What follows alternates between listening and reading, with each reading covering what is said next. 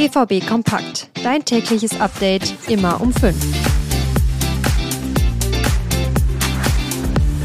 Gregor Kobel ist Dortmunds unangefochtene Nummer 1. Er steht für Stabilität, Verlässlichkeit und er ist immer gut dafür, einen eigentlich unhaltbaren Ball doch noch aus dem Eck zu kratzen. Gegen Eindhoven in der Champions League am Dienstag, da hatte Kobel ja überraschend gefehlt und nach unseren Infos schaut es bei ihm auch für das Hoffenheim-Spiel nicht gut aus. Alle Infos zu Kobel jetzt hier in BVB Kompakt.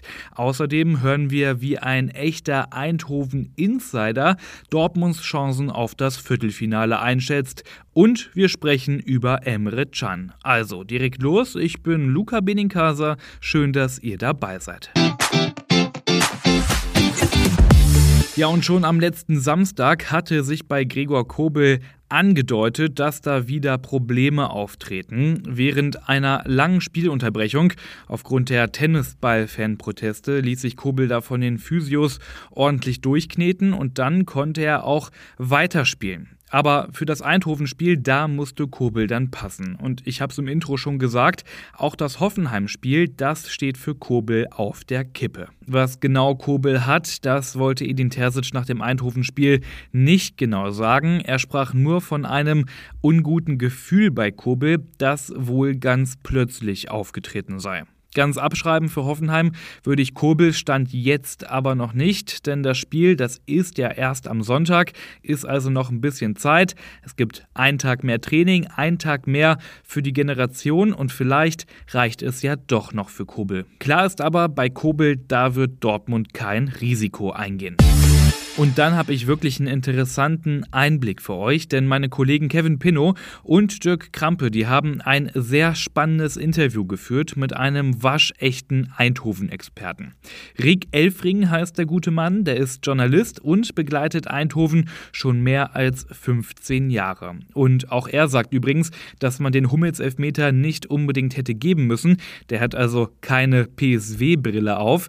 Aber er sagt auch, dass wir im Hinspiel noch nicht das allerbeste Eindhoven gesehen haben. Aber laut Rick Elfring habe auch Eindhoven seine Schwächen. Ja, hinten, hinten ist PSV, denke ich, nicht so stark. Ich denke auch, die, äh, ja, die, die, Verteidiger, die Verteidiger These und Dest, die haben es nicht schlecht gemacht, aber das sind auch keine Top, jetzt noch kein Top-Verteidiger in, in, Europa natürlich. Den gesamten Talk mit Eindhoven-Insider Rick Elfring, den seht ihr online bei uns auf ruhrnachrichten.de. Den Link, den findet ihr in den Shownotes.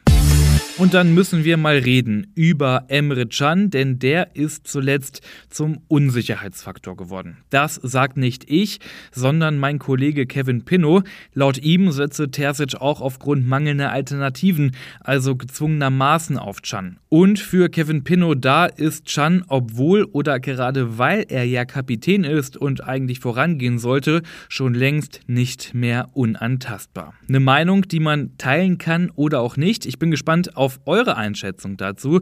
Denkt ihr, Emre Can ist noch der Leader, den der BVB unbedingt braucht, oder geht's auch ohne ihn? Schreibt uns eure Meinung gern direkt hier bei Spotify unter die Folge oder via X und Instagram, da erreicht ihr uns unter rnbvb. Und den gesamten Artikel von Kevin Pinot zu Emre Can, den findet ihr natürlich auch in den Show Notes.